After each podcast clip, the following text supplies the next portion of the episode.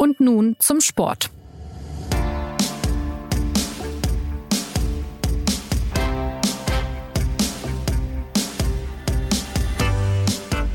Die Bundesliga geht in den Schlussspurt. Hinter uns liegt der 33. Spieltag und da wissen Schlaufüchse natürlich sofort, es bleibt nur noch eine einzige Runde, ehe alles entschieden ist.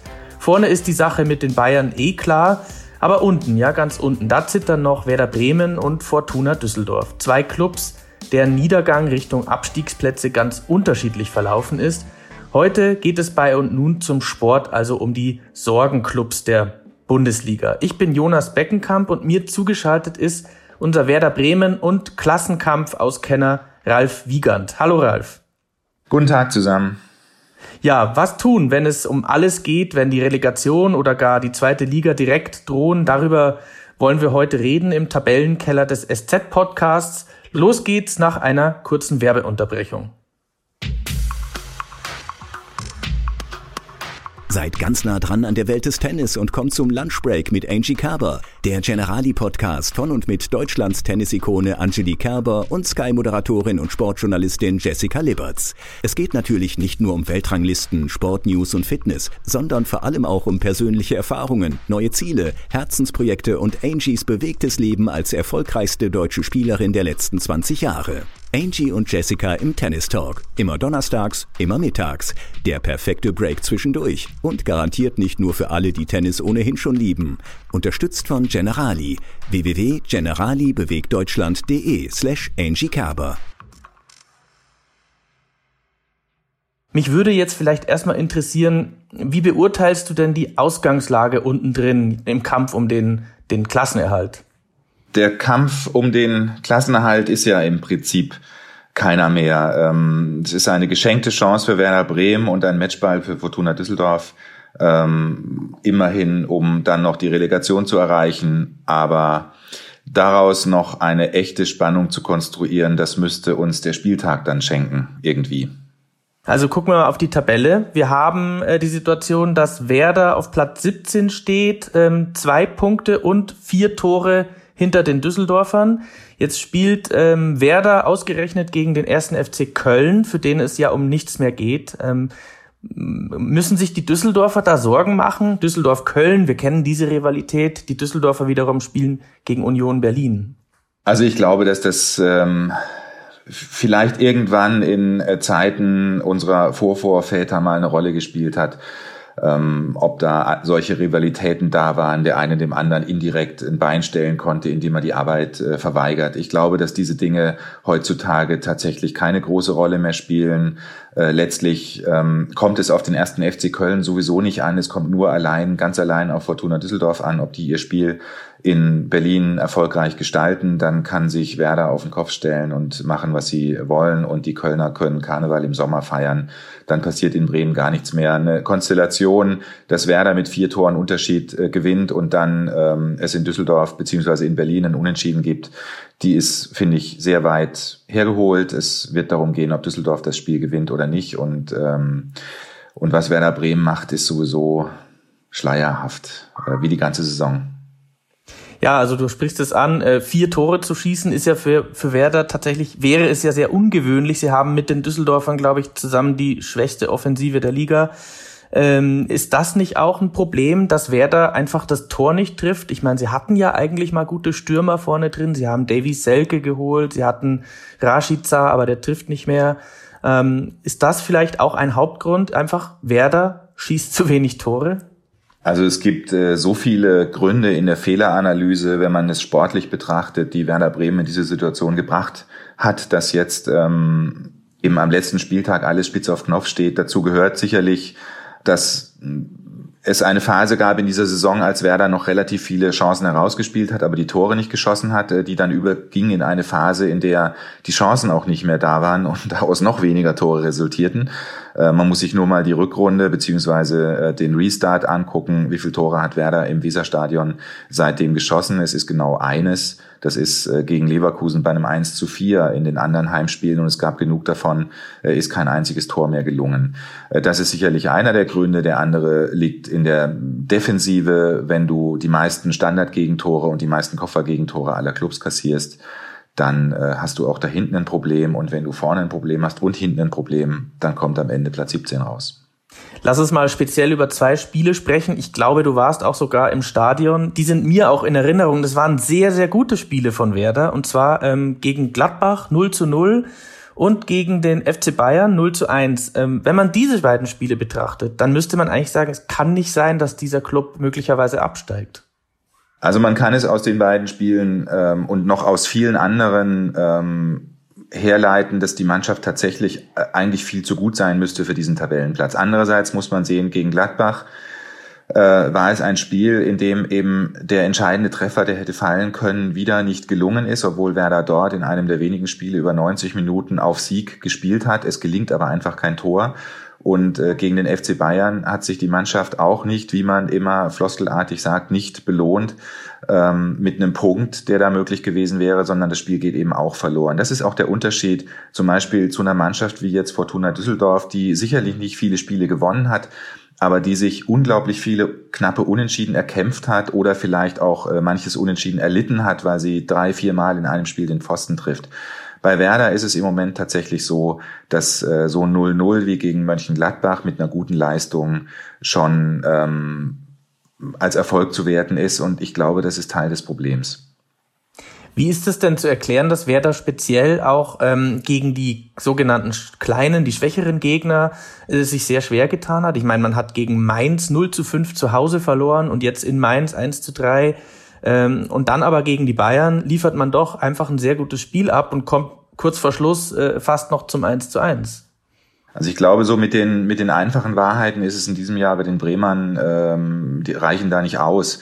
Äh, es gibt äh, genug Situationen auch in dieser Rückrunde, wo man diesen Druck, äh, den natürlich jede Mannschaft im Tabellenkeller hat, den äh, hat Werder in diesen Spielen ganz gut standgehalten. Wenn du siehst, dass äh, vor dem Spiel in Mainz die drei Auswärtsspiele alle gewonnen wurden, auf Schalke, in Freiburg, äh, dann natürlich dieses 5 zu 1 in Paderborn, dann ist es natürlich schon rätselhaft, warum dann äh, ausgerechnet in Mainz, wo noch diese Hinspielrechnung offen war mit diesem 0 zu 5, ähm, so gut wie gar nichts geht. Ähm, ich glaube tatsächlich, dass in der Hinrunde viele Spiele gegen die sogenannten kleinen Mannschaften verloren gegangen sind, weil Werder sich nicht noch sich nicht selbst dazugezählt hat, sondern da herrschte doch noch ein bisschen äh, auch die äh, Traurigkeit, sich von dem Europa League Ziel, das es mal gab, ähm, verabschieden zu müssen, äh, bis die Mannschaft gedanklich äh, dort angekommen war am anderen Ende der Tabelle, äh, war die Hinrunde schon vorbei. Ähm, in der Rückrunde sind die Spiele eigentlich äh, alle, haben alle funktioniert, bis auf das Spiel in Mainz. Das war natürlich das vermeintliche Endspiel. Ja, ich hab, war auch ein bisschen geschockt, äh, auch den Trainer Kofeld da jetzt zu sehen. Ähm, der wirkte sehr niedergeschlagen. Ähm, der hat eigentlich, der wirkte, als hätte er fast schon aufgegeben. Der hatte wohl ja Tränen in den Augen bei der beim Pressegespräch. Ähm, äh, diese Figur Florian Kofeld, es scheint ihm besonders nahe zu gehen, oder? Ähm, ja, sicher geht ihm das nahe. Also welchem Trainer würde es nicht nahe gehen, wenn er einen Verein, äh, der 40 Jahre in der Bundesliga war, der die meisten aller äh, die meisten Spiele aller Clubs absolviert hat, inzwischen nach dem Abstieg des HSV, ist Werder, ähm, haben sie irgendwie den Dino geerbt aus Hamburg, offensichtlich mit allen Begleiterscheinungen. Ähm, wen, welchen Trainer würde das nicht wirklich schwer treffen, wenn er diesen Verein nach unten führen würde. Und im Fall Florian Kofeld kommt dazu, dass er natürlich auch ein Junge aus der Region ist, wie man so sagt. Er kommt hier aus dem Bremer Umland. Äh, er ist schon sehr viele Jahre bei Werder Bremen. Ähm, ein Trainer, den sich der Verein selbst gemacht hat, worauf er auch stolz war, als Kofeld Trainer des Jahres war, an dem er festgehalten hat, als es nicht mehr lief, auch aus diesen Gründen, weil man eben sagt, ähm, wir machen uns einfach unseren Trainer selbst. Ähm, dass ausgerechnet der, der sehr viel Fanblut in seinen Adern auch hat, jetzt in diese Situation geraten ist, setzt ihm natürlich auch besonders zu. Wir haben ja schon mal eine Werder Bremen Sendung gemacht, ich glaube vor einem Jahr, da warst auch du zu Gast und da ging es sehr viel um diese Figur Kofeld und da hast du gesagt, ähm, der redet ganz anders über Fußball und das macht ihn so besonders. Ähm, also er spricht nicht mit den gängigen Phrasen, sondern er, macht sich wirklich Gedanken darüber und damit erreicht er auch die Menschen. Worin besteht diese besondere Tragik, dass es eben jetzt nicht mehr läuft, beziehungsweise hat er denn vielleicht dann auch doch Fehler gemacht? Also Florian Kofeld ist auf seiner ersten Station als Profitrainer und er ist 37 Jahre alt und er hat jetzt gerade mal ähm, eine ganze Saison, eine, in der er die Mannschaft übernommen hat und jetzt geht die zweite ganze Saison zu Ende. Also es wäre ja äh, völlig unmenschlich, wenn er keine Fehler machen würde. Die Frage ist natürlich, und die wird auch heiß diskutiert werden in Bremen, und diese Diskussion ist auch schon im Gang, äh, sind es die Fehler des Trainers gewesen, die diese Situation ausgelöst haben, oder ist er an Umständen auch äh, möglicherweise am Ende gescheitert, die er nicht alle beeinflussen konnte. Ich glaube schon, dass Florian Kohfeldt Fehler gemacht hat. Er ist in seiner Rhetorik, die ähm, auch immer darauf zielte, die Leute in der Stadt mitzunehmen, hinter dem Verein zu versammeln, dafür zu begeistern, auch natürlich Hoffnung und Optimismus zu wecken, weil, weil äh, niedergeschlagen ist man schon selbst. Das hat er versucht. In, in dieser Situation hat er manches Mal überzogen, habe ich das Gefühl. Also es ist ihm durchaus passiert, dass er Siege angekündigt hat, die nicht kamen, dass er 20 Punkte bis Weihnachten versprochen hat, die dann erst an Ostern da waren. Ähm, wir werden das nächste Spiel gewinnen, äh, sagte er zum Beispiel vor dem Spiel in Berlin. Dann vergibt die Mannschaft eine 2 zu 0 Führung.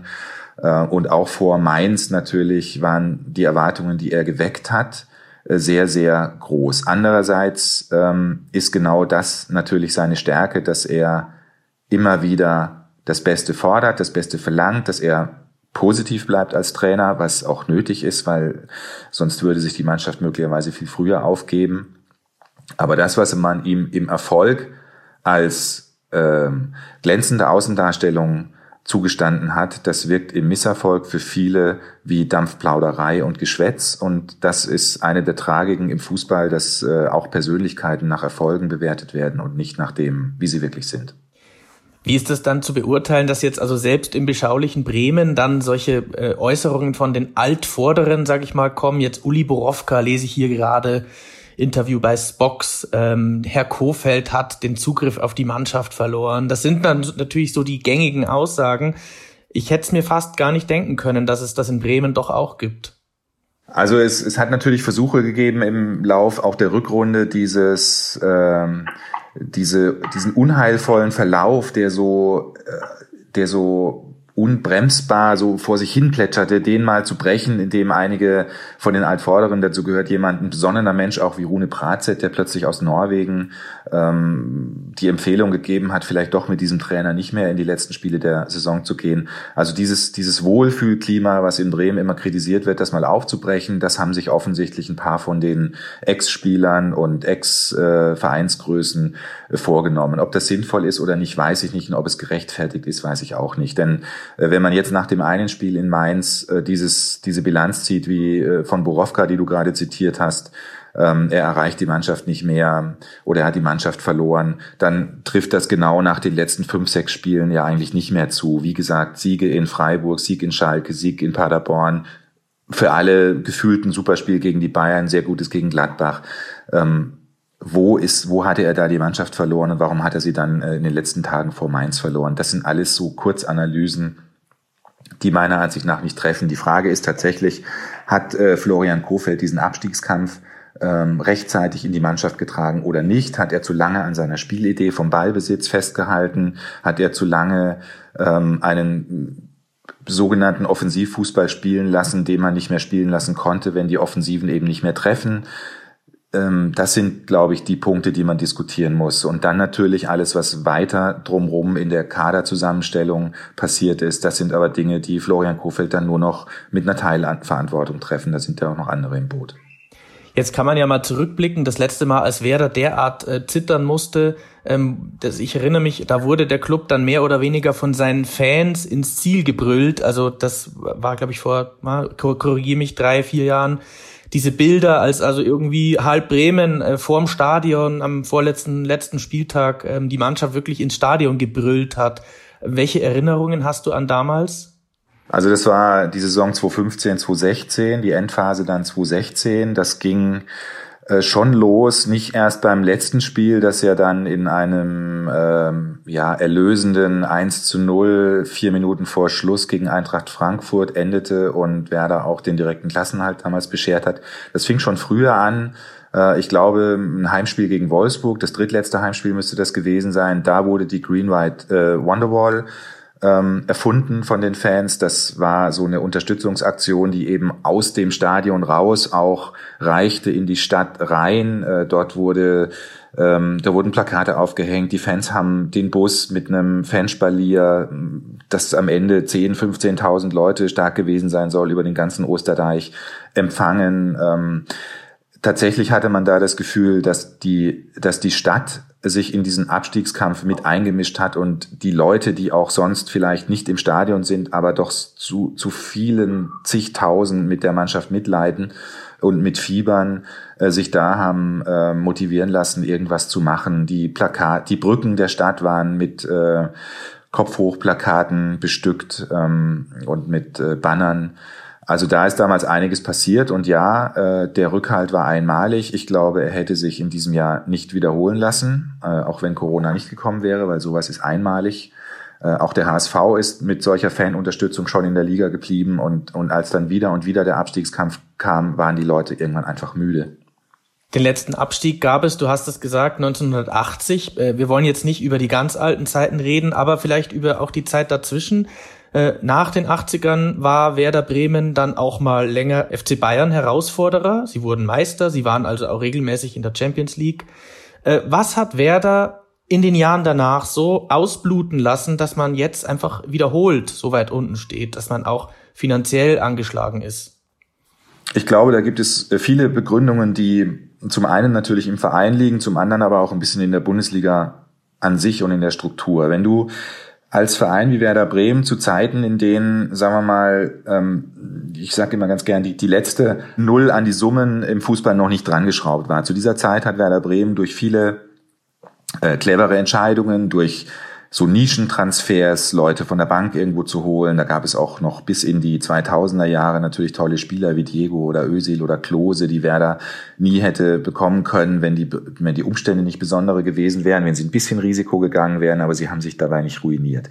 Da ähm, haben sie ein, ein Gewohnheitsrecht auch äh, auf die oberen Plätze entwickelt, dass man natürlich verteidigen will und das auch seinen Preis hat, denn natürlich hat auch Werder, wenn du sechs Jahre lang Champions League spielst, einen Kader ähm, am Ende zusammen gehabt, der äh, der nicht der zweitbilligste der Liga gewesen sein kann, sondern der auch unter den Top äh, drei, vier, fünf äh, Bundesliga-Kadern mitgespielt hat. Ähm, dann kamen die ersten Jahre, in denen die Transfer die Transfers nicht mehr zu 100 Prozent geklappt haben, was für einen Verein wie Werder wichtig ist, sondern wo die Flop-Quote eben stieg. Die Flops wurden gleichzeitig teurer.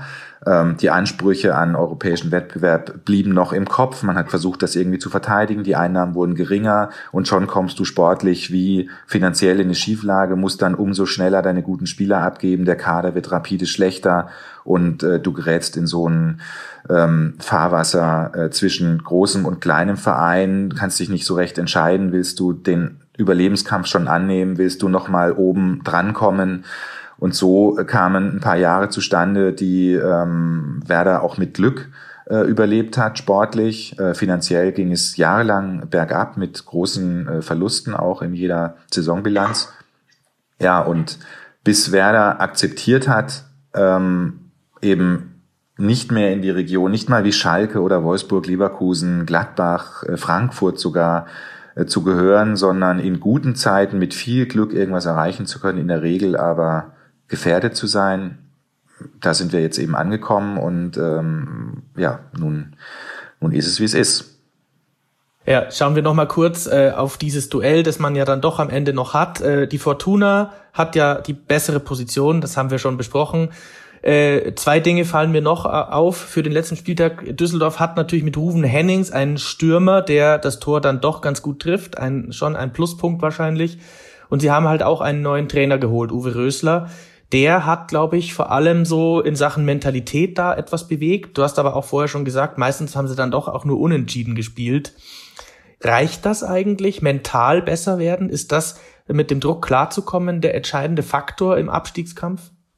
Ja, ich glaube, das ist schon ein großer Faktor, dass du ähm, diese Situation wirklich Spiel für Spiel wieder ernst nimmst. Man sieht eben jetzt ja bei Werder Bremen, was passiert, wenn du in einem Spiel, das dann ausgerechnet das in Mainz ist, in dem man noch hätte den Gegner nochmal mit runterziehen können, wenn ausgerechnet da das mit der Mentalität, mit der Einstellung, mit dem Willen, mit diesem hundertprozentig sich reinhauen eben mal nicht klappt, dann kannst du das entscheidende Spiel schon verlieren. Ich glaube, die Düsseldorfer Stärke im Moment ist tatsächlich die, dass sie äh, zwar dass sie in jedes Spiel mit maximalem Einsatz und Willen reingehen. Die die, die Leistungsfähigkeit sportlich dieser Mannschaft ist natürlich limitiert, aber sie gleichen damit einiges aus. Ähm, ich glaube, eine, eine ähm, weniger heiße Mannschaft hätte möglicherweise sogar das Spiel gegen Augsburg verloren, äh, weil sie da tatsächlich nicht so ähm, überlegen waren, dass es zwingend zu einem Sieg für Düsseldorf hätte reichen müssen, sondern ganz im Gegenteil, die Augsburger haben auf Sieg gespielt, aber die Düsseldorfer kämpfen eben bis zum letzten. Das hat man auch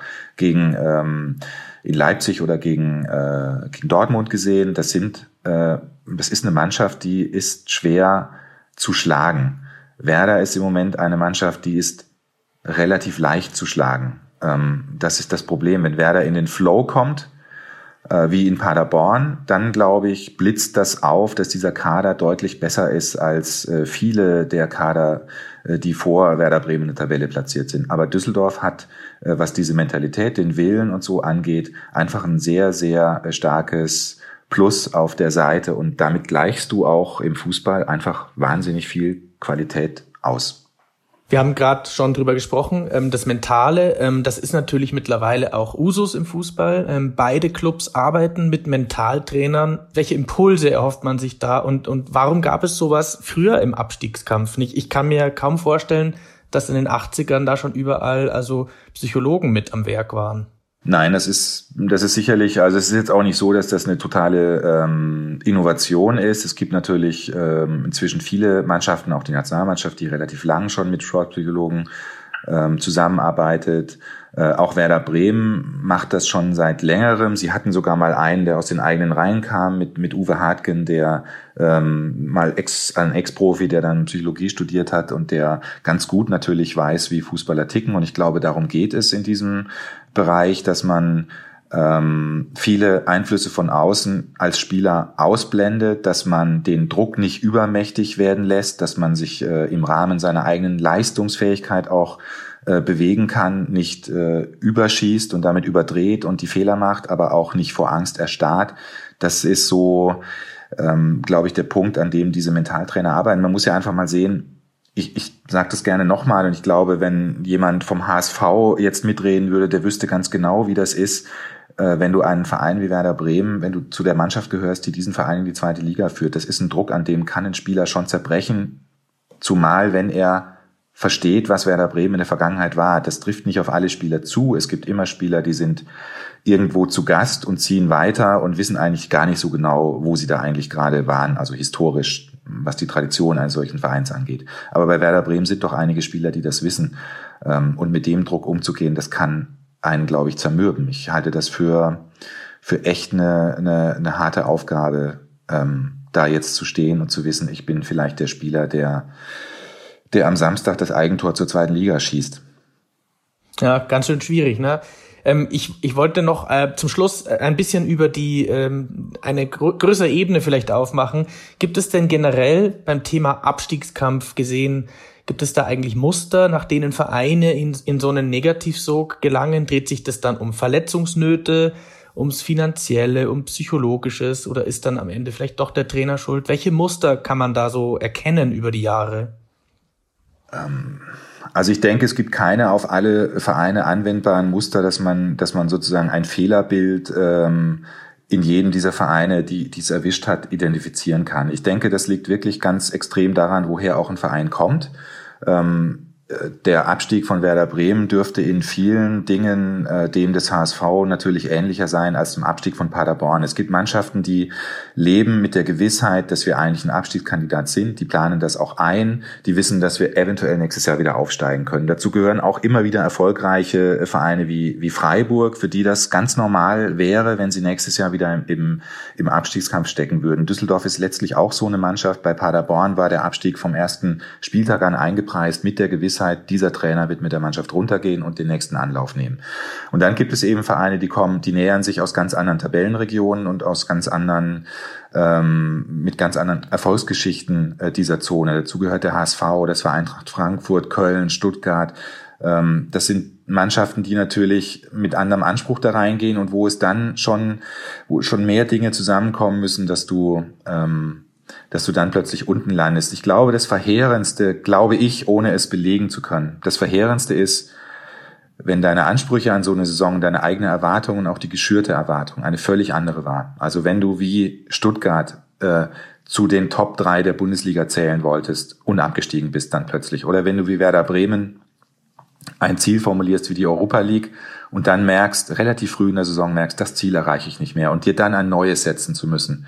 Und dieses Ziel wird immer kleiner, bis du ganz unten angekommen bist und musst dann als Mannschaft, die ursprünglich Platz 6, 5 erreichen wollte, Platz 16 oder 15 erreichen. Da passiert im Kopf ganz viel. Dazu hast du dann die Gründe, die dich darunter gebracht haben. Du sagst, ja, wir sind vom Verletzungsgepäck geplagt, was, was bei Werder Bremen sicherlich der Fall war. Sie haben sehr viele Verletzte gehabt, äh, vor allem in der Hinrunde. Jetzt trifft das nicht mehr zu. Ähm, dann kommt äh, dieses typische ähm, gute Spiel, das erst nicht zum Ergebnis führt, die sogenannte Ergebniskrise, die sich dann äh, tatsächlich zu einer spielerischen Krise auswächst, weil du dann die Ergebnisse erzwingen willst, dann verlierst du dein Spiel. All das passiert kumuliert in einem Verein, der da unten nicht hingehört, wie, wie, wie bei Werder Bremen jetzt, wie beim HSV oder bei Stuttgart äh, in den Jahren zuvor, bei Eintracht Frankfurt oder in Köln, die alle andere Ansprüche hatten. Und ähm, ja, das ist was anderes, als wenn du ähm, wie jetzt im nächsten Jahr Arminia Bielefeld dort antrittst und weißt, sportlich bin ich quasi schon abgestiegen, der Rest ist Wille. Und zusätzlich äh, befinden wir uns natürlich noch in einer Pandemie. Ähm, die Spiele finden natürlich unter absolut kuriosen, außergewöhnlichen Bedingungen statt. Vielleicht ja auch noch ein Faktor, der bei Werder dann doch mehr schmerzt, wo man eben mit dem Publikum sich sehr verbunden fühlt. Ich, ich kann mich erinnern, dass beispielsweise in Düsseldorf das Stadion nicht immer so voll war. Bei Werder ähm, hätte man darauf ja zumindest noch zählen können. Ne? Klar, das ähm, es fallen einem natürlich in der Saison, in der man oder in der Werder Bremen genau ein Heimspiel gewonnen hat, äh, ob nun mit oder ohne Zuschauern, ähm, wenig Gründe ein, warum das jetzt der entscheidende Faktor in diesem Jahr hätte sein sollen. Aber natürlich hätte es ein Faktor sein können, schon in den anderen Spielen, schon gegen Bayern ist äh, ich weiß nicht, ob ein, ein Videoschiedsrichter ein, ein Foul wie von Davis an äh, äh, an Bittenkurt, ob er das auch hätte einfach weiterlaufen lassen, wenn ein ganzes Stadion aufgesprungen wäre und und und äh, Hallo Schiri gerufen hätte. Ähm, es gibt immer wieder Situationen, äh, in denen man die Zuschauer vermisst. Ich persönlich halte das ganze Theater, das da gemacht wird, für nahezu unwürdig für den Fußball. Ich habe die Meisterschaft des FC Bayern in Bremen äh, gesehen. Das ähm, will ich sportlich gar nicht schmälern, weil es, ist sicherlich die mit Abstand beste Mannschaft. Aber wie sie jetzt diese, diesen, diesen Erfolg feiern muss, in welchen, welche äh, ja, diese Leere, die jetzt spürbar wird, wenn die Saison zu Ende geht, mit all ihren Tragödien und mit all ihren Triumphen, die tut nochmal doppelt weh. Und die Mannschaft, die am letzten Spieltag jetzt in Bremen ähm, oder in Berlin auf dem Rasen sitzen wird, äh, weil sie abgestiegen ist in einem leeren Stadion, die dann äh, in den Bus steigt, nach Hause fährt oder in den Flieger und nach Hause fliegt ähm, und dort einfach daheim aufschlägt bei Frau und Kind und sagt, hallo Schatz, ich bin wieder da, weil nichts passiert äh, um einen rum. Man sieht die Trauer ja. nicht, die man ausgelöst hat, man sieht den Schaden nicht, den man verursacht hat, man bekommt den Trost aber auch nicht durch die Leute, die vielleicht doch äh, dann aufstehen und nochmal Beifall klatschen und sagen, nächstes Jahr geht's weiter.